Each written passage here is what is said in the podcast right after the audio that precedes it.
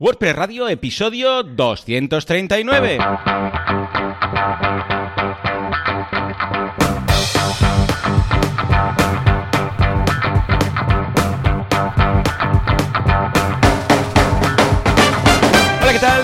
Días a todo el mundo y bienvenidos a WordPress Radio, el eh, programa, el podcast en el que hablamos de este fantástico mundo llamado WordPress. Eh, ¿Qué es? ¿Qué hacemos con él? ¿Y cómo podemos seguir haciendo nuestras páginas web sin morir en el intento gracias a este CMS? ¿Quién hace esto? Javier Casares, creador y fundador de Internet que pone las IPs cada día por la mañana muy prontito para que cuando nos despertemos todo funcione. Y Joan Boluda, consultor de marketing online, director de la Academia de Cursos para Emprendedores, boluda.com. Javi, muy buenos días. Muy buenas, ¿qué tal? Ha llegado WordPress 5.9. Finally. Sí, sí, sí. Eh, Estaba- una de buena y una de mala. La buena es que no se ha roto nada. Eh, Es- bueno, sí, al menos iba a decir. en todo mi parque de sites no se ha roto nada. La mala es que el Full Site Editing de 2022... Ujú. ¡buah!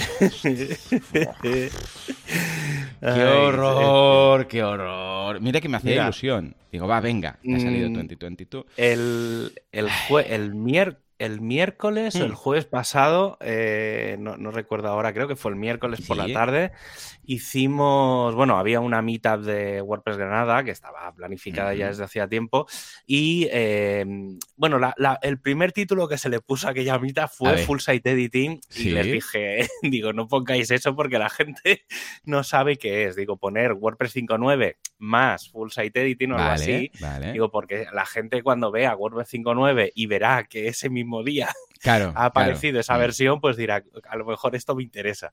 Y eh, lo hicimos, lo hicimos, no, no se hizo en Zoom o en un sitio de estos, sino que se hizo en una web que parecía el Zelda, Hmm. ¿sabes? El videojuego. Sí, ¿no? Es que sí, no sí, recuerdo la web, no, no sé cómo se llama, pero era, bueno, ya lo, ya lo buscaréis, si lo encuentro, lo dejaré en las notas del, del Ay, sí, programa. sí, sí. Es un poco caro ¿eh? el, el software, pero bueno, está, está bien, es Hmm. para probar.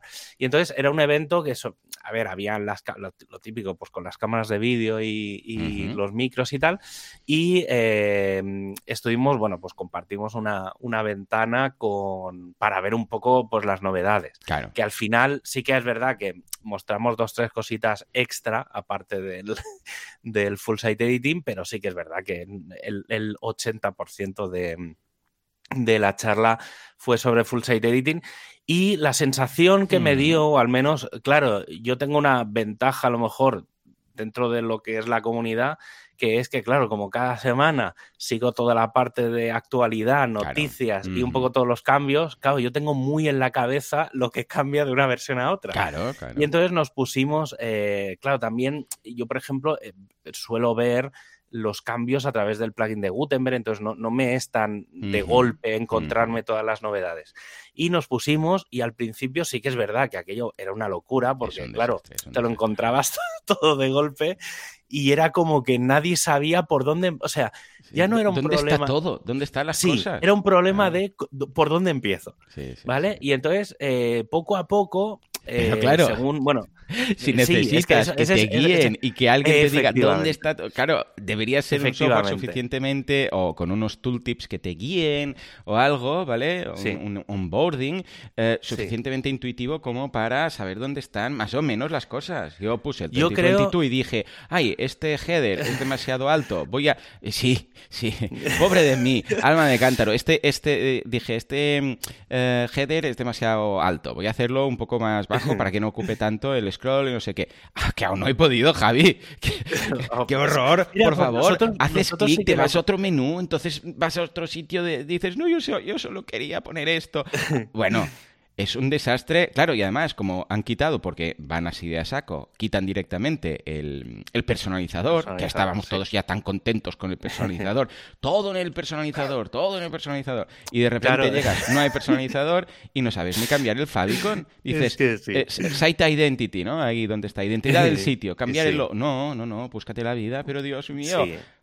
¿Qué, qué hago? Yo, yo ya te digo, ya te uf, digo uf, que, uf. que nosotros empezamos, digamos, fue bastante loco por, por esto que te digo, porque, claro, te lo encuentras todo. Y entonces mm, yo me había apuntado en, una, un, en papel en la libreta eh, las cuatro cosas así a tener en cuenta. Y entonces le fui a, a Fran, que era el que estaba con la pantalla compartida, y le fui diciendo, oye, mira, vete, vamos a ver primero de los estilos variables. Y entonces, mira, vete aquí y aquí en la esquina hay este icono, no sé qué. Y entonces lo mostramos. Claro, la gente iba siguiendo y la gente nos iba diciendo, pero estáis grabando el vídeo, estáis grabando el vídeo. pues aquí no está Esto es importante, necesitamos claro, claro. Entonces, claro, te das cuenta de que lo que falta es enseñar a la gente claro, sí. Mm, cómo, digamos, un, poco, hacer un poco de historia. Es decir, mm. Vamos a empezar. Bueno, ojo, tenemos que decir que aparece el apartado de full site editing o de site editing o lo que sea, aparece ahí con una etiqueta grandota que pone beta, ¿vale? O sea, es un beta que yo considero, bueno, ¿y desde cuando WordPress lanza una versión y pone un apartado y pone ahí beta? Es la primera vez que lo vi en el core, algo así rollo. Beta. Eso, si ¿eh? no, si no falla nada, en mm. WordPress 6 se eliminará. Es decir, volvemos. Sí, sí, pero me llamó la atención. Que, sí, sí, no, no, no, actualizamos. todos tienen 5.9 y ahora todos los WordPress que tienen un tema de bloques, o al menos 2022, eh, pone ahí beta, ¿sabes? Que una instalación nueva, sobre todo. Eso, eso es una de las cosas que sí que me, que me que quería dejar claro, porque eh, ha habido. Mm, bueno, quiero dejar clara dos cosas. que es que esta semana me han llegado inputs de varias cosas, de mails y de cosas, y entonces eh, digo, espérate que esto lo tengo que comentar, porque claro, era gente también que escucha el, programa. Entonces, por un lado, eh, que creo que ya lo comenté la semana pasada, pero es importante los que tengáis un WordPress mm, históricamente desde hace un mes o desde hace un año, es decir, que no hayáis instalado directamente una versión nueva del 5.9, no tenéis que notar cambios en lo visual. Es decir, todo esto que estamos hablando, que parece un drama, mm. no lo es, porque vosotros no lo vais a ver. Yo en realidad no he notado nada, solo en las versiones, digamos, en los sitios que tengo de prueba, que obviamente tenía ya un tema de bloques, precisamente para ir probando todas estas cosas nuevas. Mm. Pero en todas las como ya hemos hablado muchas veces, yo que utilizo GeneratePress, eh, a mí no, no, o sea, no me ha cambiado absolutamente nada. Ah, no, no, claro. tengo, tengo algunas funcionalidades nuevas. Exacto, pero tengo funcionalidades nuevas mm. y en el editor, pues que aparecen pues algunas cositas nuevas de espaciados y de cosas, pero en lo que en todo lo que es el drama de ay, los, el full site editor, todo esto, es solo si tienes un tema de bloques. Claro, repetimos, ¿eh? O sea, yo he actualizado todo y yo tengo mi personalizador, mis cositas, todo, que no me toquen nada. Y como en principio esto es, eh, es backwards compatible, como si quiero estar 10 años con un theme normal, clásico, universal, como queréis llamar. Ese es otro, ese es uno de los temas. No creo, eh, yo que me vaya a pasar un tema de bloques a corto plazo. No, yo a, corto, a ver, sí que en alguna web que estoy haciendo Cuando esté muy, muy elaborado. ya, ya. También hay que decir que han crecido ¿eh? ya los temas de bloques. Había, si no recuerdo mal, habían unos 26, 28 temas hasta hace un par de semanas. Y el miércoles pasado, precisamente aprovechando el, eh, porque claro, probamos el 2022 y tal, y dije, hostia, vamos a cambiar de tema, vamos a probar el Q o cualquier otro, y así vemos también un poco mm, si todo el mundo está un poco al día, ¿sabes? Para ver si todo el mundo. Y ya habían unos 40, 50 temas, o sea que han ido creciendo, la gente está un poco, por la labor. Luego, otra cosa importante, que no se me olvide, a ver, sí el tema de eh, WordPress 6, hmm. ¿vale? Eh, WordPress tiene una, me los voy a apuntar para comentarlo luego, pero bueno, da igual. WordPress no funciona como, por ejemplo, PHP, que veis que PHP siempre hablamos, por ejemplo, eh, que hemos tenido la 7.4 y ahora estamos en la 8.0, es decir, ha habido un salto de, de gran versión y ese, con ese salto de gran versión sí que es verdad que cambia muchas cosas grandes. En WordPress esto no funciona así. Es decir, eh, por un tema histórico que nadie sabe muy bien, porque estos días además ha habido como mucho debate sobre este tema, eh, WordPress siempre que se llega a una versión .9, la siguiente versión es la 0, ¿vale? Es decir, no, no va a haber WordPress 5.10 que lo podría haber, que podría ser continuista y si fuera de este rollo, seguramente eh, estaríamos hablando ya de la versión 1.300, ¿vale? Porque no, es muy evolutivo. Entonces, entre, ahora cuando hablamos de la versión 5.9, no va a ser un gran cambio de me van a cambiar todos los mm. paneles, no, no, no va a cambiar nada. Es decir, obviamente habrá cosas nuevas, pero va a ser un cambio como el de la 5.7 a la 5.8, el de la 5.8 a la 5.9 o el de la 5.9 a la 6.0. es continuista, es eh, retrocompatible con la mayoría de cosas normalmente. Entonces, no lo digo porque, sobre todo el otro día me escribió un chico que me decía, es que quiero aprender cosas nuevas de WordPress Mm. y estaba pensando si ya esperarme, bueno, todo el mundo me preguntaba cuándo aparecía WordPress 6 y, y les decía, pues en principio en mayo, así. Claro, es que entonces no sé si esperarme a aprender cosas nuevas de WordPress cuando llegue la versión 6. Y claro, la respuesta fue fácil. No, aprende Claro, cuando quieras porque claro. es continuista. No, no Mm. va a haber, al menos no hay ningún plan en ningún momento eh, en el que haya un corta por aquí y WordPress va a ser nuevo por completo y no va a ser compatible. No es la Mm. idea. No es como otros softwares tipo, pues por ejemplo, PrestaShop, que de la 1 a la 2, o incluso PrestaShop sí que es verdad que cada versión mayor eh, no suele ser muy compatible con la anterior o Magento. Hay otros softwares que pasa esto.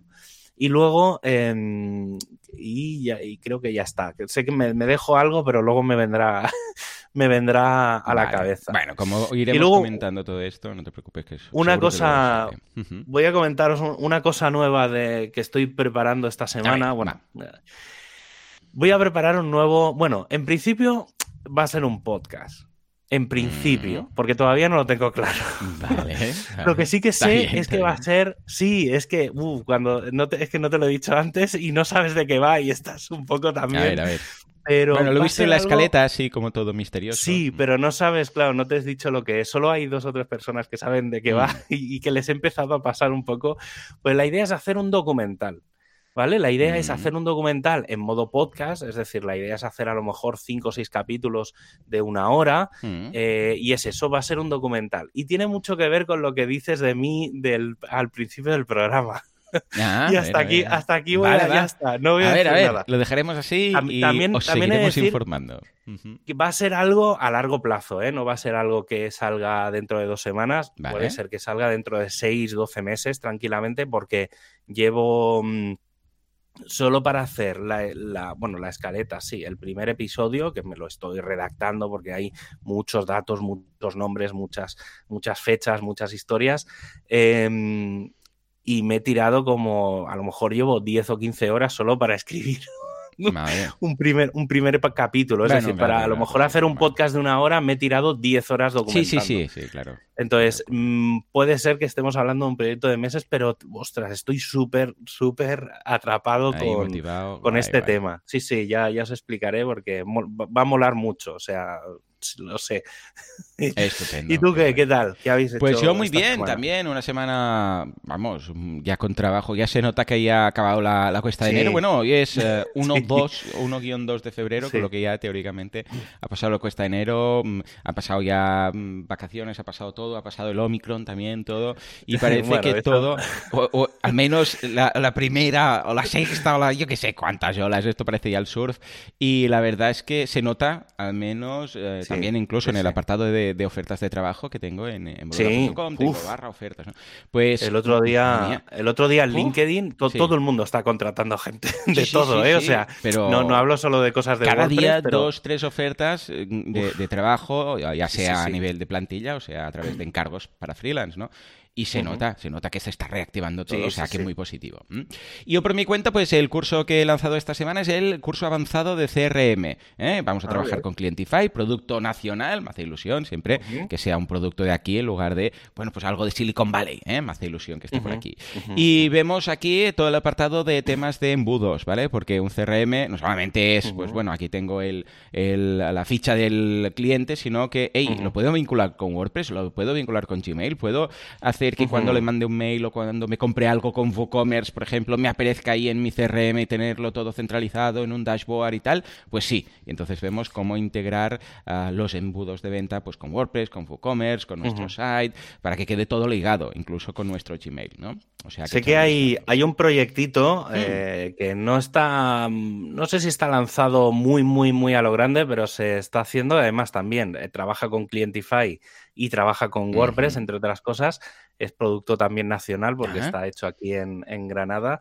es de la gente de Close, de Close Marketing, en este caso de Close.technology, y se llama Forms CRM y va un poco por ahí. Ah, pues y mira, ya el ¿ves? nombre, el nombre Ah, sí, lo sí, dice sí, bastante. Cierto. Que es la. Y además tienen un acuerdo con, con la gente de Clientify, entonces están, están trabajando bastante, eh, digamos, en modo comunidad para, para hacer un buen mantenimiento de, un, de un, un plugin, digamos, que sea como un formulario en el que acaben todos los datos sincronizados con, con Clientify, entre otros, ¿eh? Pero Qué bien. mm, qué bien. está, está Sí, sí, bastante, bastante guay. Sí, bueno, de hecho, es que están muy bien las integraciones de, de productos de aquí, porque, por ejemplo, también tiene una integración muy chula con Metricool, ¿no? Entonces, mm, escucha, mm, ¿por qué no ah, acercaros a otros creadores de plataformas o de SaaS ah, de, de aquí y decirles, escucha, ¿por qué no podemos integrarnos o por qué no podemos hacer algún tipo de vinculación directa sin Ujú. tener que pasar por un Zapier y no sé qué? Ah, Eh, porque, claro, sí, que al final ganamos todos, ¿no? La gente de Metricool sí. conoce Clientify y viceversa. O sea que es muy, muy buena recomendación. Y hablando de recomendaciones, como no podría ser de otra forma, nosotros vamos a recomendar nuestro patrocinador.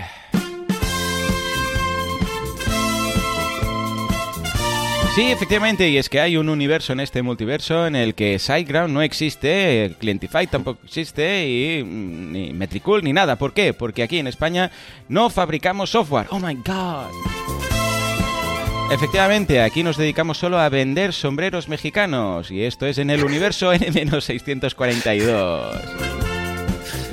Es la primera potencia mundial de sombreros mexicanos. Todo empezó cuando se separó un universo de otro en el momento en el cual, no sé por qué, en España se vendían muchos eh, sombreros mexicanos en las tiendas de recuerdos. Nadie sabe por qué. la Rambla pero- de Barcelona. Exacto. Caló muy fondo y la industria cambió. Yo nunca lo he entendido, ¿eh? Esto Sí, no, no, que es, que es sombreros verdad, que es verdad. mexicanos O sea, eh, bueno, ahora, ahora en las ramas de no- Barcelona. hace tiempo que no lo que no paso por allí y no lo veo. Existen, pero... existen, yo los vi, yo los Pero vi sí, sí, poco. históricamente yo recuerdo en ¿Qué los dices? 80 y 90 What que aquello heck? estaba lleno de, Sí, sí. de sombreros mexicanos. Y claro, los turistas pensaban, pues bueno, España, sombrero mexicano. Bueno, en todo Sí, caso, nosotros tenemos que que quieras que no, va genial. Y hoy vamos a hablar de algo súper interesante, que es el hosting especializado en WordPress. A ver, cuéntanos, Javi. Pues sí, pues si estáis buscando un hosting compartido para vuestro WordPress, SiteGround es tu opción. Tienes eh, para todos los niveles de WordPress, por ejemplo, si solo tienes un WordPress, eh, pues puedes acceder al nivel Startup, ¿vale? Pues, Mm. Como el nombre bien dice, pues es para, para empezar. Si tienes varios, pues mm, podrías empezar a subir de nivel y subirte al Grow Big, ¿vale? Pues un poco estás creciendo, pues para allá que vamos. Y eh, además el Grow Big em, incorpora sistemas de staging. Y si ya eres muy pro, porque tienes, pues, o mu- o por- ya, porque tienes muchos WordPress o tienes Mm. mucho tráfico, Mm. te puedes ir al GoGeek, que es tu opción. Y por ejemplo, pues si ya, claro, si ya te, te dedicas un poco al, al mundillo, pues entre otras cosas que tiene es la integración con Git. Mm. Eh, todos ellos tienen el lanzamiento rápido de WordPress, que con un par de clics pues haces pic, clac, clac, pones cuatro nombres y Ya cuatro está. datos y te monta tu WordPress. Y pues eso, en, en- en cuatro cositas eh, tienes un, un WordPress, pues eso, listo, configurado, mm, como quien dice, para entrar a vivir. Estupendo. Echadle un vistazo, lo tenéis todo en siteground.es. Quieto, quieto, ¿qué has hecho aquí? ¿Qué has hecho, Juanma? Esto es de así lo hacemos, por favor. Estamos haciendo WordPress Radio, por favor, actualidad. Actualidad, prestualidad, ¿qué pasa con Gutenberg? Y el full site editing. Qué horror, Dios mío, qué horror.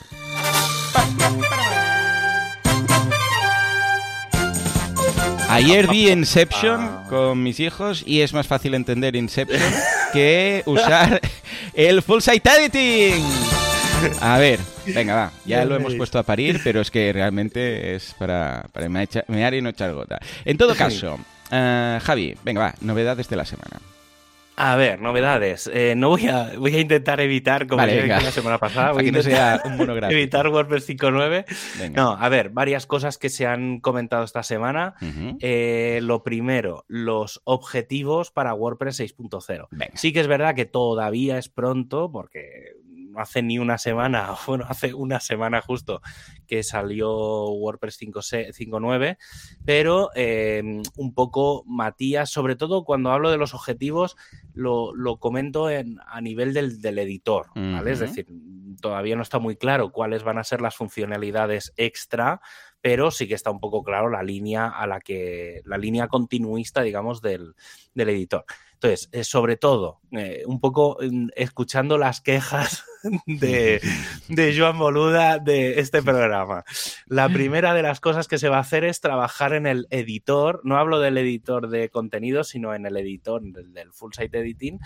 Eh, para, entre otras cosas, pues mejorar la navegación, la creación de plantillas, toda la parte de estilos alternativos, que eso era una cosa que yo pensaba eh, que ya iba a salir en esta versión y no, no viene. Sí que es verdad que en Gutenberg 15.1, que sale esta semana, saldrá estos días, pues está la RC ya lista de la semana pasada. Eh, salen ya eso, es decir, que tú entras dentro de un, de un, tema de bloques, te vas a la parte esta del editor y arriba a la derecha tienes el iconito este como del contraste, que es como un circulito medio negro, medio blanco, pulsas ahí y ahora mismo todos los temas de bloques solo llevan un estilo. ¿Vale? Ahí la idea es que aparezcan muchos estilos diferentes, es decir, que, que, tú puedas ir añadiendo estilos y hay una cosa nueva que esto no se había comentado del todo, que es que los estilos podrían llegar a ser eh, intercambiables entre temas. Ah, bien. ¿Vale? Entonces, no es que en un tema tú tengas cinco estilos y tengas que elegir entre esos cinco estilos, sino que si un estilo de un tema A te gusta, porque yo qué sé, pues mira, tiene la tipografía que tú querías, con el color de fondo y tal, podrás cambiar de tema y mantener ese estilo. Esto es la idea, ¿eh? es decir, se mm. está trabajando en ello, pero sí que es algo que ya se había medio comentado, entonces se va a trabajar bastante en ello porque creo que tiene mucho sentido. Al final, cuando tú eliges un tema, eliges dos cosas, la estructura, ¿vale? Que es lo que siempre decimos, cuando busques un tema, lo que tienes que mm. buscar primero es la estructura. Y luego ya te encargarás del tema de, chapa y pintura. Correcto. ¿Vale? Entonces lo que han decidido es como un poco desacoplar las dos cosas, es decir, los temas van a ser la estructura y la chapa y pintura va a poder, digamos, cada tema va a venir con su chapa y pintura o con varias para que tú lo, te lo puedas personalizar, pero mm, si te gusta una, la podrás traspasar a otra, ¿vale? Eso es lo que es la idea. Eh, digamos un poco que los estilos se van como a precargar dentro del propio WordPress, aunque vengan dentro de un tema. Eso es lo que hay. Luego, por otro lado, eh, los patrones, ¿vale? Los patrones es algo que dentro del editor de contenidos eh, podemos eh, añadir ahora en esta nueva versión. Si os vais, digamos, al iconito este del más, veréis que sale la lista de bloques, ¿vale? Hablo del más que aparece en la barra superior, Arriba a la izquierda, ah, no, arriba a la izquierda, sí. Em, entonces le dais al más y os salen toda la lista de todos los bloques. Y ahí hay tres pestañitas. Hay una, la de en medio, que es patrones, que es una de las nuevas cosas que viene con 5.9. Estos patrones se está planteando que también se puedan incluir en la zona de edición de plantillas. Vale. ¿Vale? Porque, claro, al final tiene bastante sencillo. Si tú te vas a una parte de una plantilla que se llama cabecera, no tiene sentido que ahí que habiendo patrones que son de cabeceras no puedas darle un botón y decir, no, quiero, quiero, elimíname esta cabecera y ponme esta otra que me gusta más. No tiene ningún sentido. Eso es otra de las cosas en las que en las que se va a trabajar. Y luego se va a trabajar en, eh, como ya también he comentado alguna vez estos últimos dos, tres meses, que es que al final la parte de los bloques está, quitando los del full site editing, todos los bloques, digamos, del editor prácticamente ya están acabados están acabados, pero no significa que sean el perfectos. Es decir, hay una versión 1 de prácticamente todos los patrones, eh, de todos los bloques. ¿Cuál, por ejemplo, este, en WordPress 5.9, uno de los, de los bloques que ha cambiado ha sido el de galería. ¿Vale? Que ya explicamos un poco todo lo que cambió. Pues está previsto que en WordPress 6 cambien tres bloques y se añada uno nuevo. Los tres bloques que podrían mejorarse son el de tablas, que yo he de reconocer que tengo una tabla, mm, en este caso de, todos los datos de COVID de aquí del pueblo, de, pues, prácticamente desde julio de hace dos años, Y, y claro, ¿qué hace? Que la página vaya lenta. Vale, entonces una de las cosas que se va a mejorar es, el, aparte del tema del performance de la tabla, eh, pues mejores diseños, mejores un poco más opciones, porque sí que es verdad que las tablas a veces se te hacen un poco limitadas. Luego, las listas, ¿vale? Que los listados son bastante sencillos. Supongo pues que querrán poner, aparte de los números, las letras y las cosas estándar, pues a lo mejor que les puedas poner iconitos delante y cosas así. Luego está el bloque de menciones y demás. Y eh, un bloque nuevo que es posible que entre es lo que hasta ahora se hace con un plugin, que es la tabla de contenido. Sí, muy bien. Vale, entonces parece ser que va a venir de forma nativa, que no va a hacer falta un, plugin, digamos, de, fondo. Mm, creo que puede estar guay. Yo la verdad es que en, en varios varios WordPress que tengo utilizo el, Table of Contents, que es como el plugin de referencia de, tabla de contenidos, y por ahora, y la verdad es que es una maravilla. O sea, sobre todo cuando tienes que. Eh, mira, uno de los que lo uso bastante es en WP Admin, pues como al hacer los manuales hay como digamos muchas partes, muchos, mucha documentación, pues sobre todo al principio del artículo lo pongo y la gente, pues yo que sé, que quiere ir a un sitio concreto, pues pulsa y y lo pone.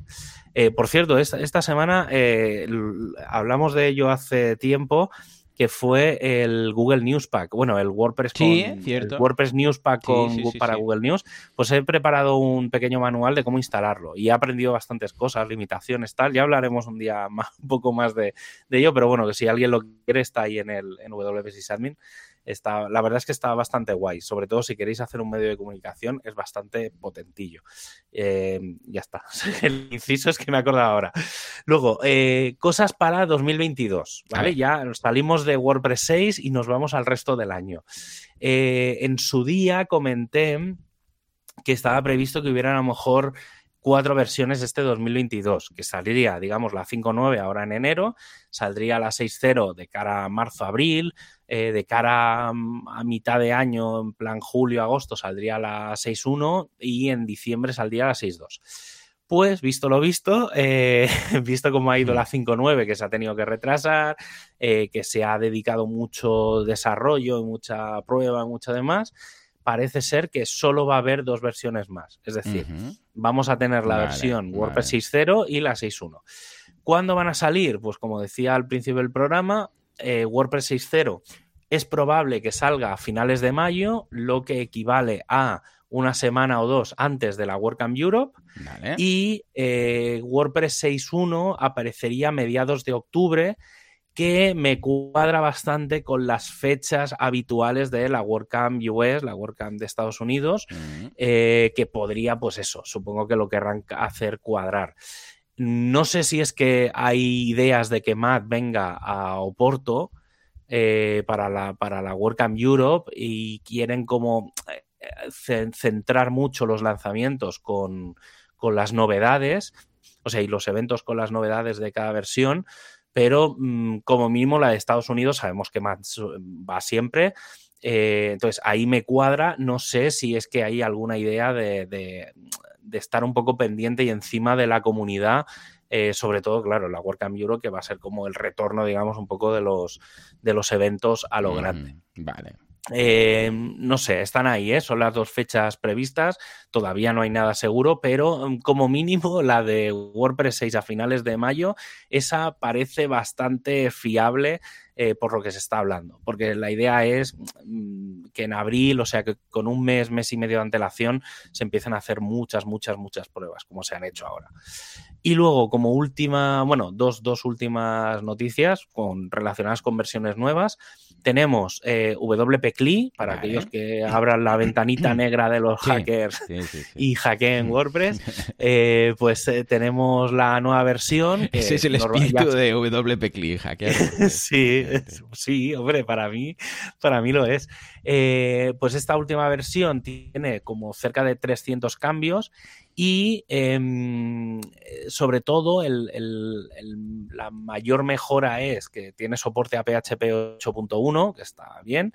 Eh, nuevos comandos para el Application Manager, que es una cosa que salió hace dos o tres versiones y no se podía gestionar desde, desde WP Y una de las cosas que han añadido, que tiene o sea, tiene cierta lógica, aunque no sé hasta qué punto, pero bueno, creo Mm. que es, es- como mínimo es curioso que lo hayan A decidido hacer, que es cuando tú haces un listado de, un pla- de, lo- de los plugins, es decir, cuando haces eh, WP plugin list, sí. em, el sistema por defecto, antes de listarlos por pantalla, lo que hace es la comprobación típica que se hace para ver si hay versiones nuevas. Vale. Pues vale. han, han hecho un comando que te puedes saltar esa validación. Entonces, claro, Ah, ahora va súper va súper Claro, rápido. claro.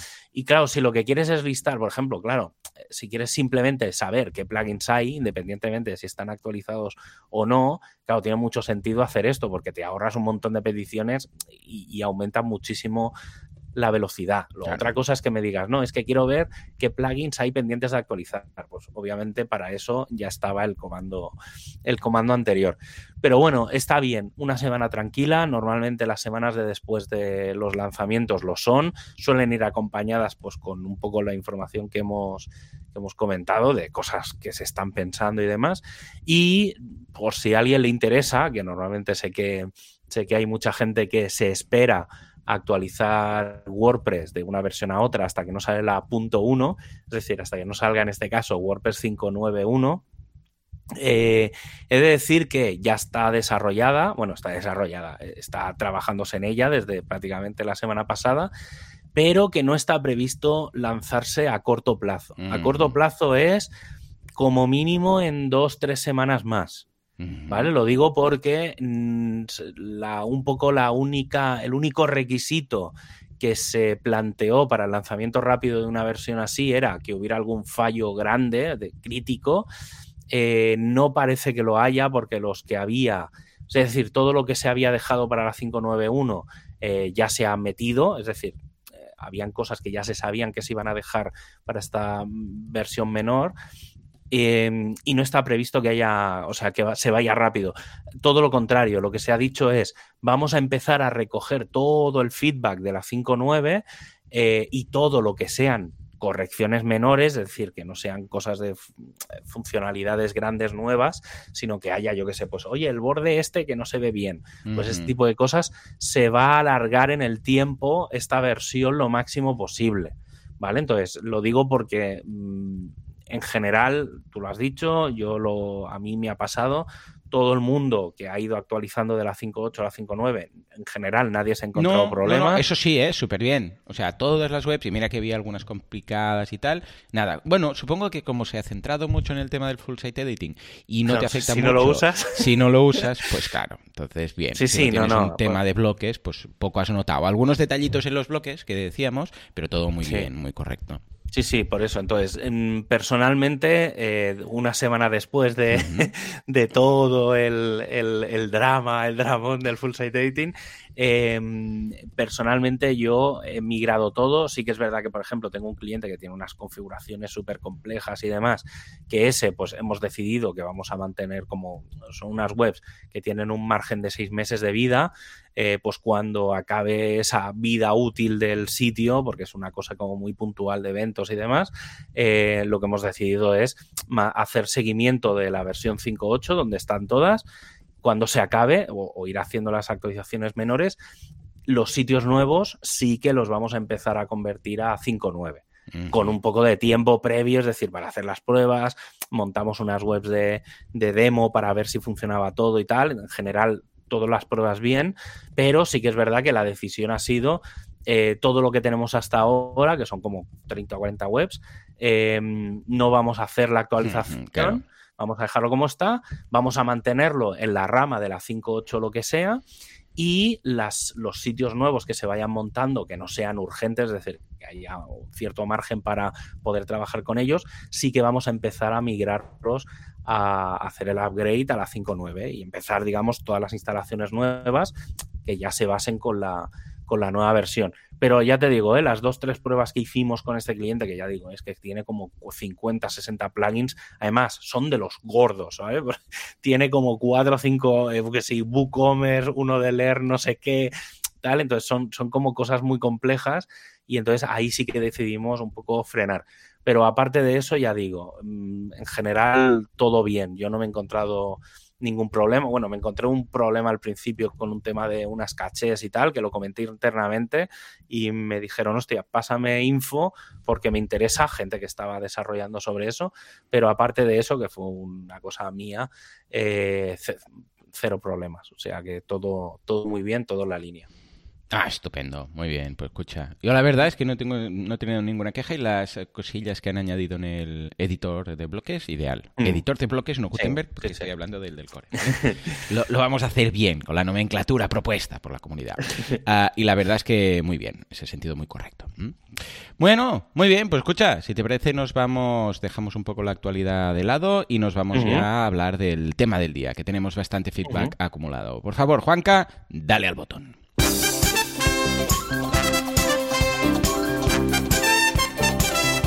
Feedback, press feed, fish press o las preguntas de la audiencia.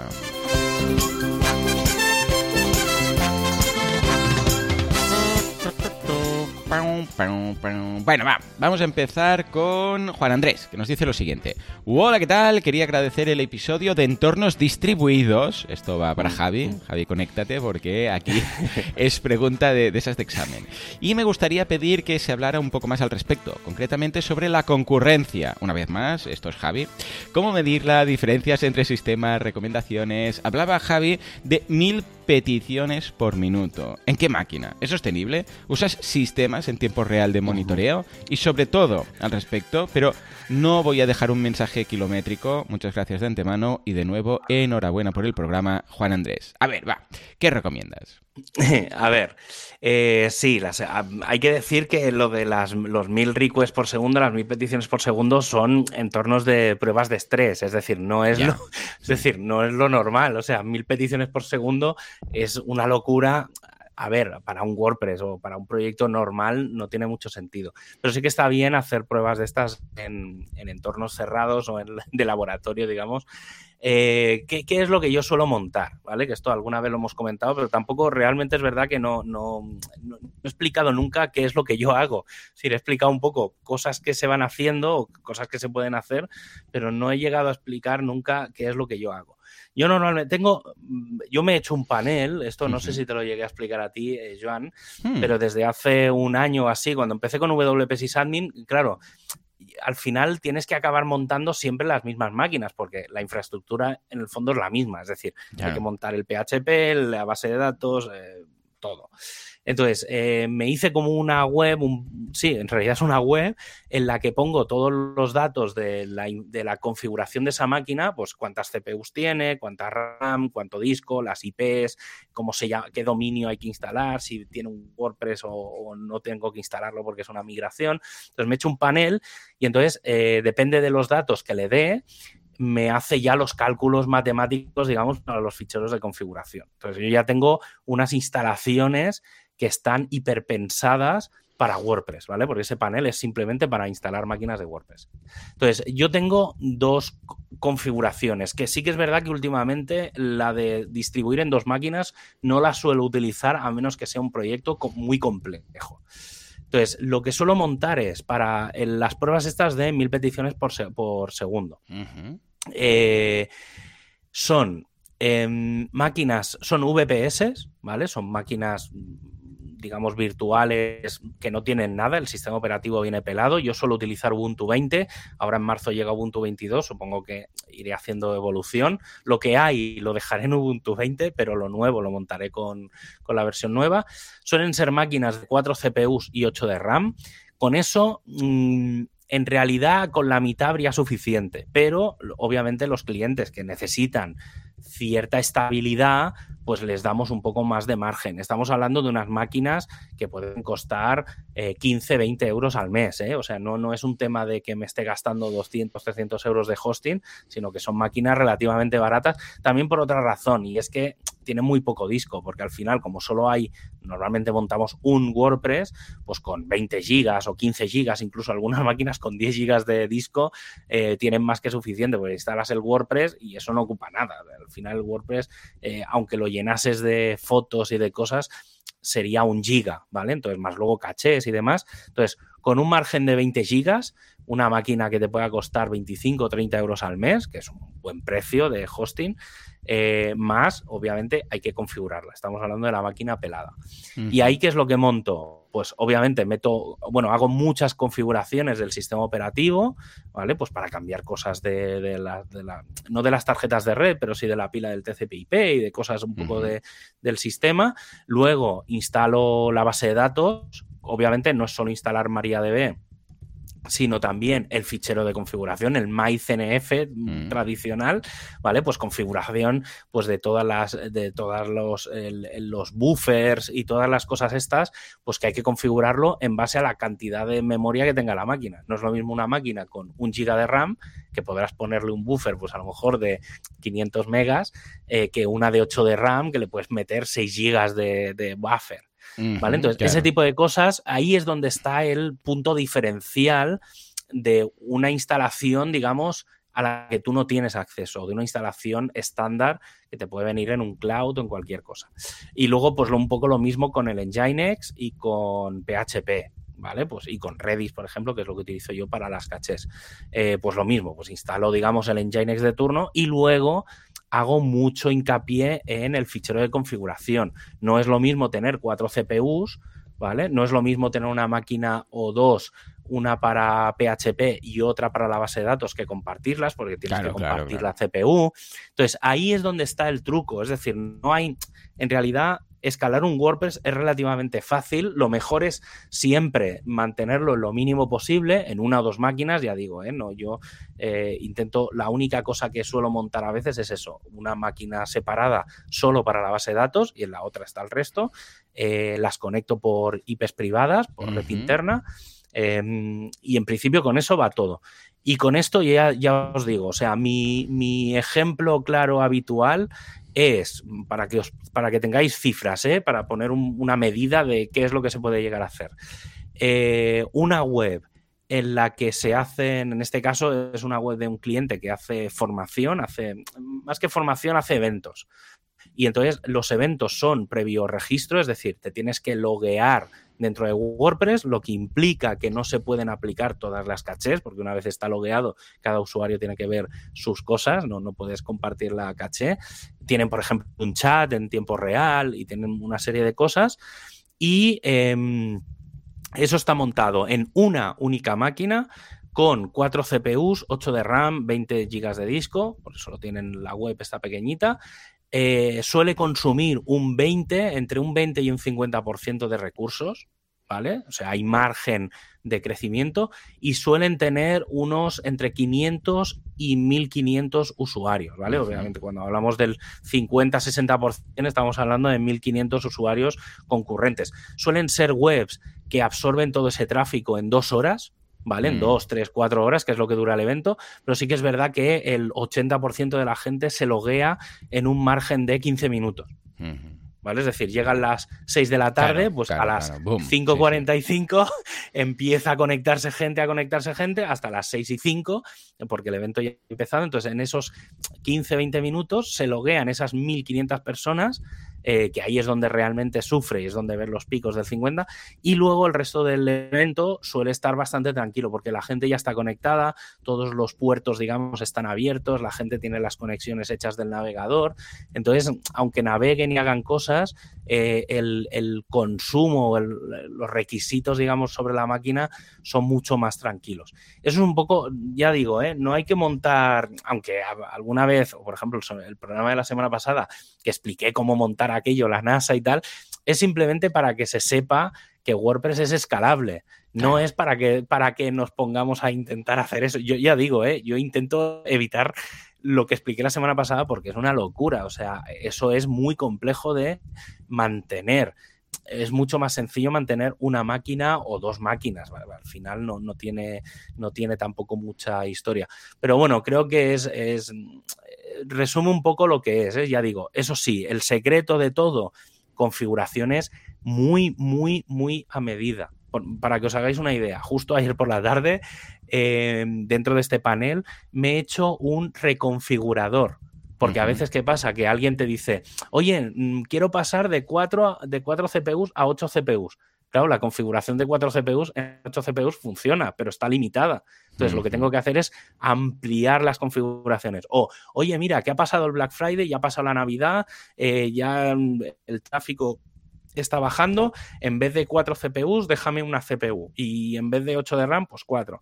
Pues me voy a ir, reconfiguro y lo que hago es, no toco nada, es decir, de, de, accesos, de passwords, todo eso se mantiene, pero sí que es verdad que el fichero de configuración de PHP, base de datos, eh, Redis y cosas de estas, pues lo varío dependiendo de cómo la máquina tiene más o menos recursos. Ese es el, secreto, no hay más truco. ¿Cuál es el truco? El truco es dedicarle un año a conseguir la configuración perfecta, que es lo que hago yo. Cuando yo hablo aquí de, de me he pasado esta semana haciendo experimentos, es un poco va por ahí, es decir, cojo un WordPress desde cero, meto configuraciones y pruebo un cambio ¿Vale? Entonces, no, voy a cambiar el buffer de 128 a 256. Batería de pruebas. ¿Funciona mejor? ¿Funciona peor?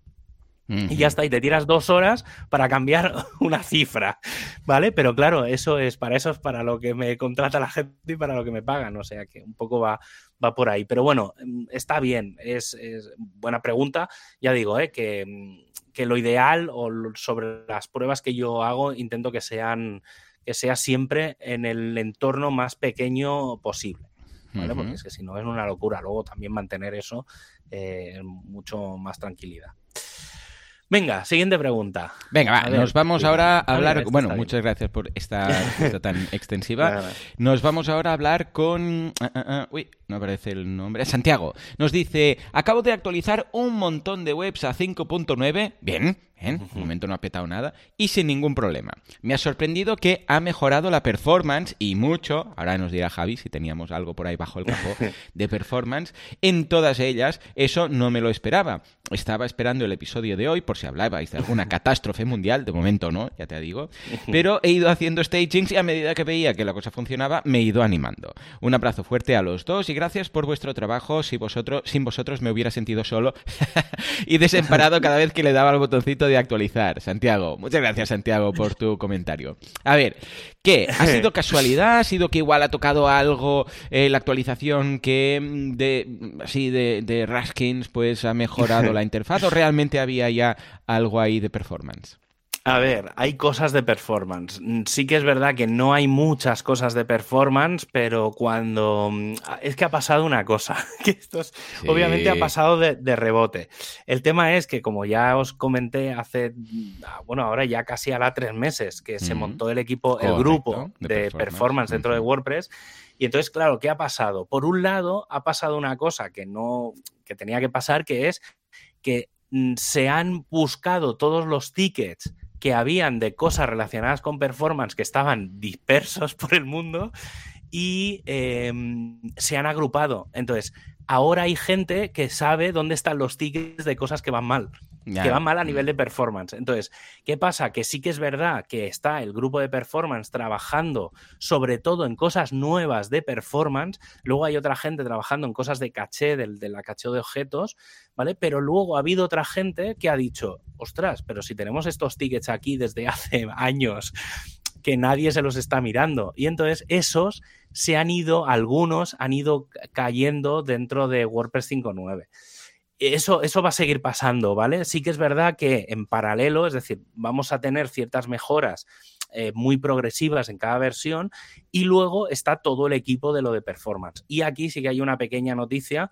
que salió hace un par de días, que es que se está preparando el primer, el primer o el gran feature plugin genérico de, web de performance para WordPress. Entonces, este plugin es un plugin tipo Gutenberg, es decir, es un plugin experimental, mm, te lo podrás instalar si tú quieres, y lo que se va a hacer es que se van a ir haciendo pequeñas mm, pequeños eh, experimentos dentro de ese plugin que hagan cambios, ¿vale? Entonces, los primeros parece ser eh, porque el plugin ya te digo, ¿eh? o sea, no creo que tarden más de una o dos semanas en salir, porque ya estaban ayer hablando de y metían el logo la cabecera, ¿sabes? Pues bueno, pero que eso, y decía otro, bueno, está bien que hablemos de esto, pero que no sea un blocker para no lanzar el plugin porque no tenga el icono de, o sea, que salga como un plugin sin iconos y sin leches de tal. Y, y entonces va a salir por ahí. cosas que sí que es verdad. Eh, sí que es verdad que en general todo el mundo dice que va mejor, pero también hay gente que ha dicho que va peor. Mm. Eh, esto en el, en el sí, en, esto suele pasar, claro, a ver, suele pasar. Sí, claro, pero claro, tampoco sabemos un poco el, tiene montado, entorno en el claro. puede ser una cosa tuya entonces sí que es verdad que todo eso se está investigando. Yo, por ejemplo, ayer que estuve leyendo en el canal de Core, pues comentó alguien esto. Yo lo he pasado también al, equipo de hosting para que las reuniones, pues si alguien se lo puede mirar o alguien ha notado algo. Pero en general, yo la reunión ya propia de la semana pasada, de, que fue horas después de, de que saliera la nueva versión, mm, en general nadie del equipo de hosting hizo ningún comentario de que notasen nada raro. Al revés, en general todo el mundo decía que iba, iba todo bien. Y luego un poco, sí, ya, me acuerdo de lo que, que, me lo había apuntado aquí, eh, lo que me he dejado de, al principio que decía, eh, con el tema de lo de las versiones y demás, una de las cosas importantes a tener muy presente es que WordPress mantiene, y cuando digo mantiene es que hay actualizaciones con cierta frecuencia de WordPress 3.7 hasta mm. WordPress 5.9. Es decir, estamos hablando de cerca de 20 versiones, cerca o, más. Entonces, em, estas, estas 20 versiones, es decir, nadie te obliga a actualizar de 5.8 a 5.9.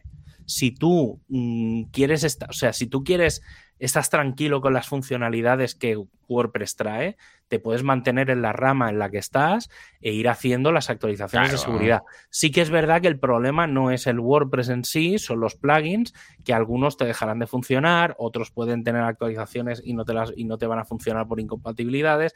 Eso es otra historia, ¿vale? Pero lo que es WordPress, el core eh, te va a funcionar, ¿vale? O sea, se mantiene y está pensado para, para ello. Entonces, bueno, ya está. Mm, en general también, si a alguien se le rompe algo, eh, primera recomendación es que intente hablar con su técnico, su equipo de desarrollo, con, que sé, con quien sea, sino también que abra un ticket en los foros de soporte, pues intentando explicar qué es lo que le pasa y sobre todo, si tenéis algún panel tipo Ples, cPanel, el de SiteGround mismo, en todos los paneles siempre hay una zona donde hay logs, ¿vale? O sea, están los registros.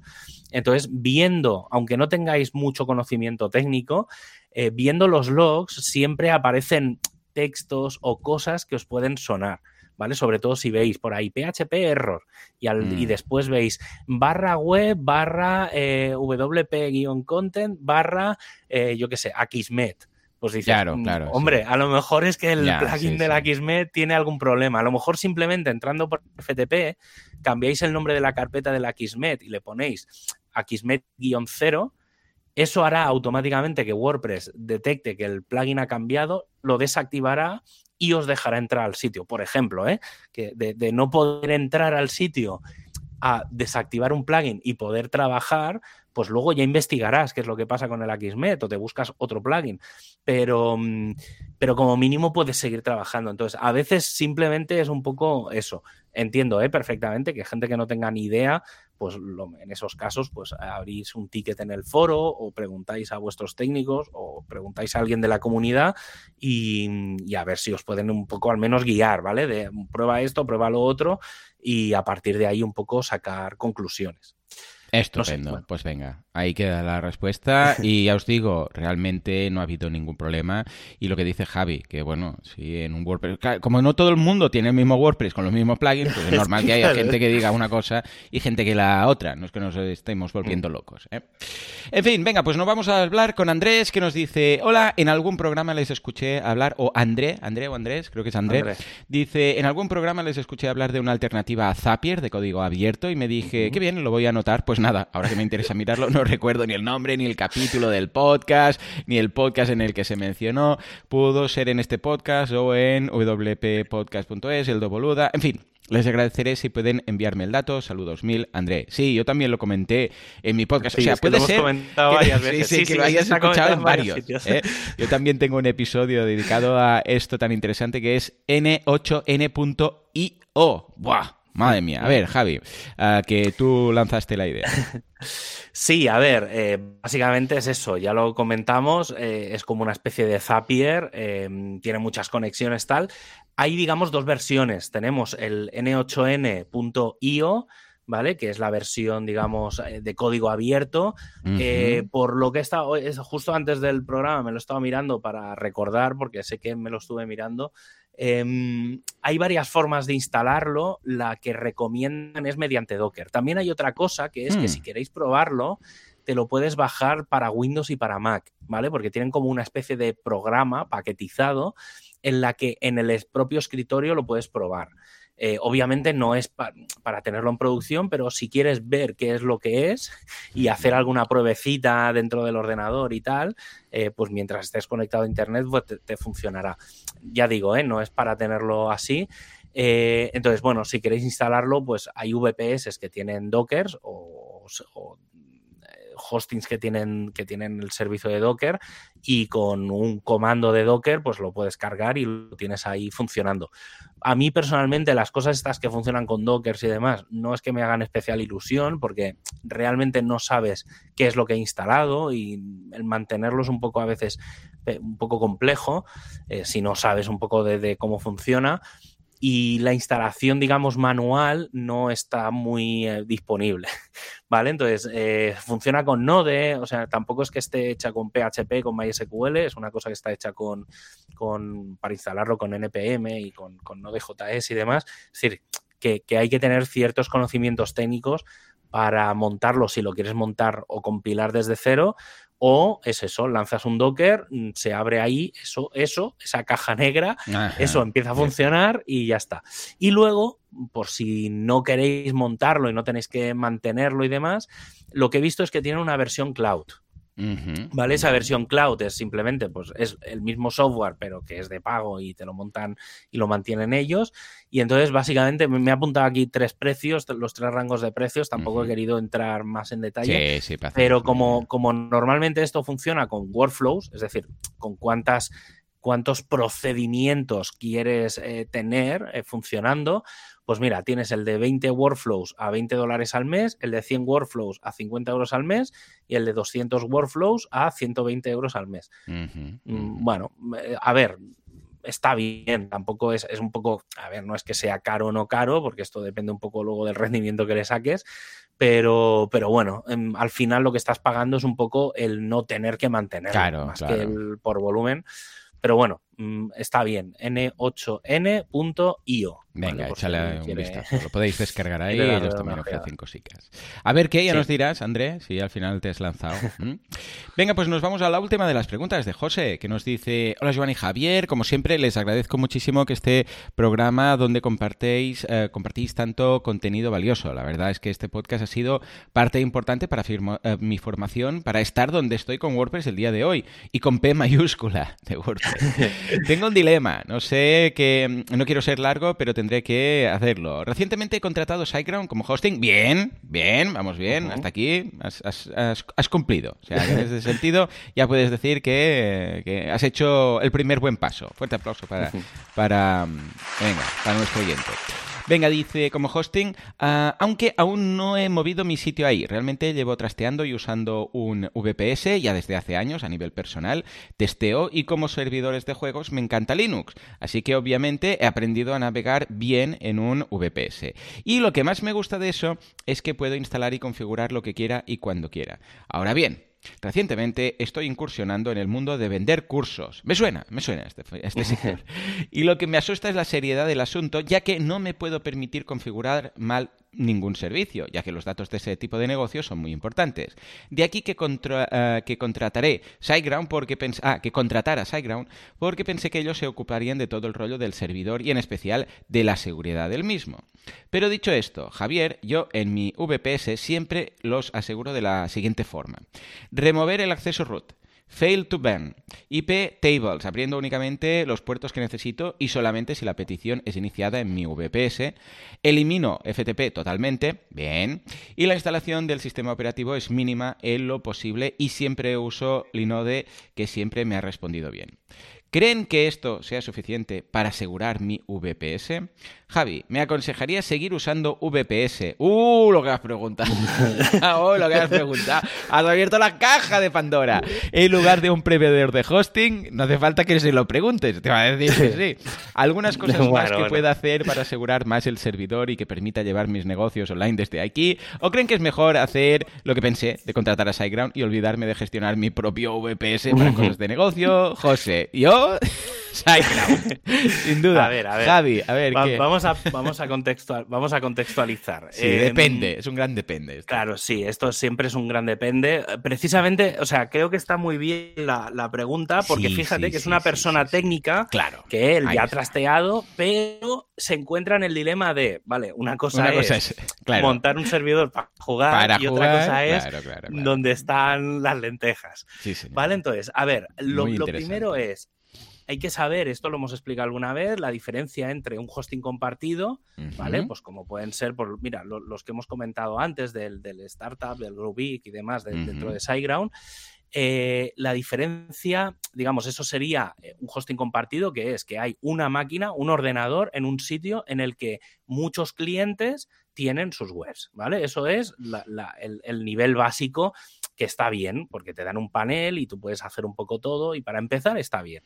Pero sí que es verdad que cuando nos ponemos serios, y esto también lo hemos hablado muchas veces, y esto en tu caso también te pasa, que tú tienes, para Boluda no tienes un hosting compartido, eres un cloud, ¿vale? Entonces, em, ¿qué es un cloud? Un cloud en una empresa tipo SiteGround es un VPS, ¿vale? O sea, en el fondo Mm, es lo mismo, o sea, correcto, sí, un cloud sí. y un VPS son exactamente la misma cosa, pero, y aquí el en el pero está la Ujú. pequeña diferencia. La, la- la diferencia es que un VPS te dan a ti la máquina, pues lo que decíamos antes, con el acceso de root, es decir, te dan las llaves de todo, ¿vale? O sea, te dan las llaves de la puerta de casa, de la puerta de atrás, de, de la- los contadores de la luz, del agua. O sea, tienes las llaves de absolutamente todo y ya tú haces lo que quieras. Que cortas la llave de paso del agua y te quedas sin agua, es tu problema. Claro, claro, claro. ¿Vale? Ese, digamos, sería un VPS. Y luego está el cloud. El cloud es un VPS en el que no te dan las llaves de casa. Te dan las llaves de la puerta y el código de la alarma, Claro. ¿vale? Pero no tienes acceso ni a los contadores, ni al sótano, no tienes acceso a determinadas cosas. Entonces, esa es la gran diferencia entre gestionar tú o que te lo gestione alguien, ¿vale? Porque es la, es la gran diferencia. Entonces, ahí es donde tienes que ver un poco lo que tú quieras. Sí que es verdad que esto también eh, es otra de las cosas que siempre explico cuando, cuando se va a contratar un hosting, que es lo primero, preguntar y lo segundo, saber hasta dónde puedes apretarles, ¿vale? Es decir, si tú no te ves, si, si tú consideras que quieres tener una máquina para ti, como podría ser este caso, ¿vale? Porque al final es un poco lo que, lo que él viene a decir, eh, la pregunta es, ¿le puedes pedir a SiteGround que te configure las cosas como Ajá, tú quieres? Claro, claro, claro. ¿Vale? Esa es la gran pregunta. Entonces, eh, porque claro, si tú me dices, no, mira, yo utilizo estas cosas de seguridad, utilizo, bloqueo esto, hago esto, entonces la, la cuestión es saber si tu proveedor, si ese proveedor que te va a dar un cloud gestionado, cuando tú le pidas que te gestione algo, te lo va a hacer. Esa es la gran pregunta. Entonces, si te quieres evitar los problemas, los pollos y tal, es una buena opción. Si quieres trabajar con alguien que sea un poco el que lo gestiona o tú eres capaz, pues te vas un poco a, montarte el VPS. A nivel de configuraciones y demás, sí, claro, ahí es donde, ahí también entran un poco todas las cosas. Mm, Si tú contratas un cloud, contratas una máquina, en realidad, por ejemplo, si la contratas en SiteGround, SiteGround no sabe lo que vas a meter ahí. ¿Vale? Entonces sí que también, vuelvo a lo de antes, les puedes decir, oye, mira, voy a montar un WordPress, ¿me podéis optimizar la máquina para un WordPress de este estilo, con un WooCommerce que tenga tal, no sé qué?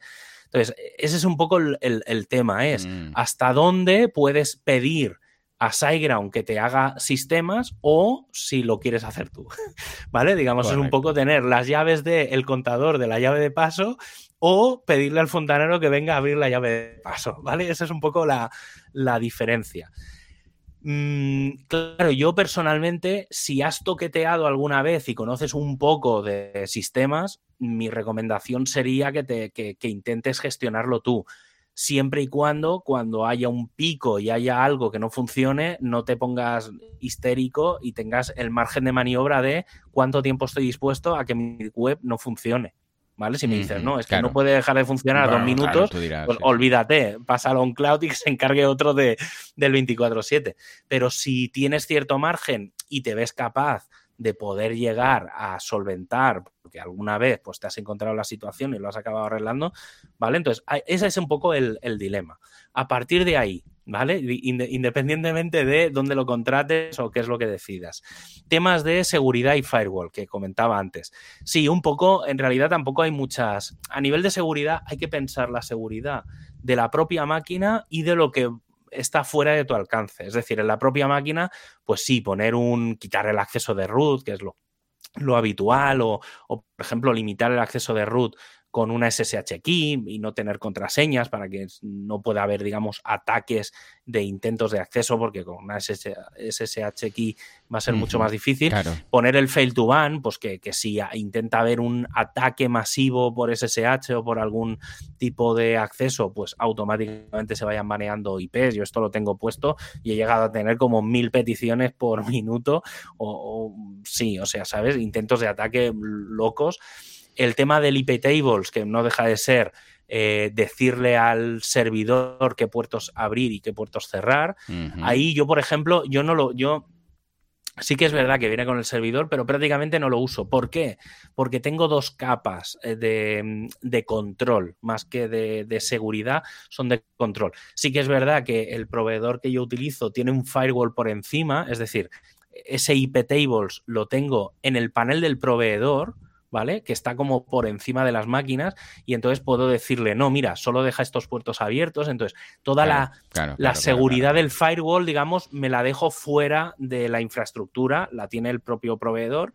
Y otra cosa importante que es, no instales mierda dentro de la máquina. Es decir, si no vas a utilizar el correo, no instales el correo porque sí, porque entonces, claro, al no instalarlo, automáticamente ese puerto no lo, no lo, vas a tener. Lo mismo pasa con el FTP. Si no vas a utilizar FTP, en el momento en el que ya, lo, ya no lo instalas, el puerto 21 ya está cerrado, entonces no tienes que limitarlo. Entonces, ¿qué pasa? Que como yo solo instalo los servicios que utilizo, solo tengo abiertos los puertos de los servicios que utilizo. Entonces, no tengo una seguridad extrema en ese sentido porque no me hace falta, porque no tengo algo que bloquear. No tengo un correo que bloquear, porque como no está, mm, directamente no, la puerta está cerrada, porque, bueno, en realidad es que no hay puerta, ¿vale? Para entrar al correo. Claro, claro, si no hay puerta, y luego, pues, no hace falta. no, no, por mucho que quieran entrar, no van a poder. Y luego, ¿qué es lo que yo monto en las máquinas? Que ya lo he explicado antes para el tema de WordPress. Básicamente lo que me centro es en configurar la máquina a nivel de, pues, de sistema operativo, en este caso Ubuntu, pues hago tuning de, cosas del propio Ubuntu. Luego instalo eh, la base de datos, que suelo utilizar MariaDB. En este caso, hoy, a fecha de hoy, recomiendo la 10.5, ¿vale? Es la última que es compatible WordPress, 100%. Eh, luego, a nivel de, luego instalo el Nginx, de Nginx instalo la última versión, ¿vale? La que me va dando o el sistema operativo algún repo que utilizo por ahí. Pero bueno, en general el servidor web no tiene mucho problema. Eh, con, respecto a WordPress. Entonces, instalar Nginx. Yo soy de Nginx, hay gente que es de Apache, hay gente que es de Lightspeed, lo que queráis. Yo personalmente me siento muy tranquilo y muy a gusto con Nginx. Luego, em, luego está PHP. En este caso, pues también yo utilizo una versión de PHP de un repo diferente, no es el que viene con, Ubuntu propiamente, eh, más que nada porque no todos los sistemas operativos te permiten utilizar, por ejemplo, la 8.1 o tal.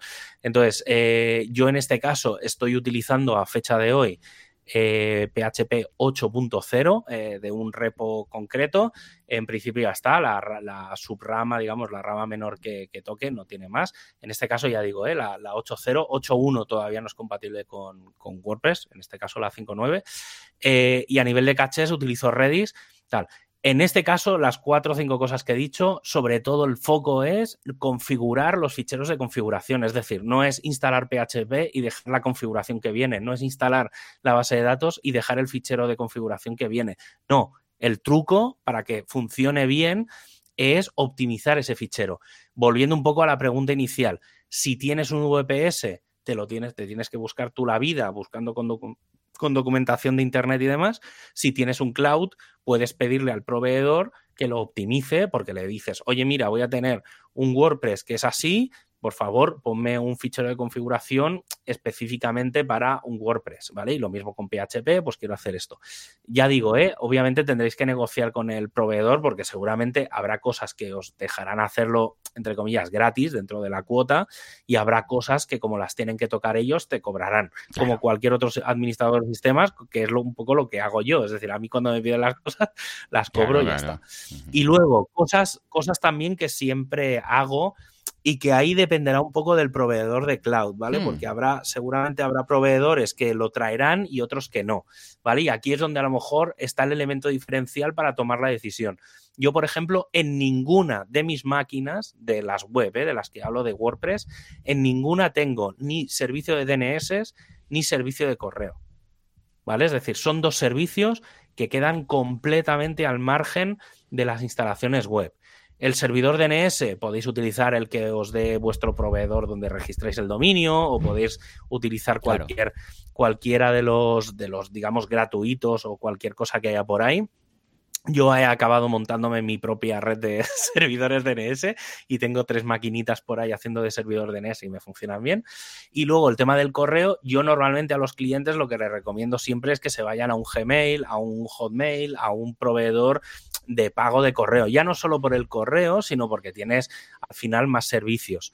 Em, intentad no tener correo las máquinas. ¿Qué pasa? Que los servicios de cloud y los hosting compartidos y demás suelen tener todo ahí metido. Entonces, eso, pues bueno, si luego no lo vas a usar, pues es un problema por lo que hablábamos de puertos abiertos y demás.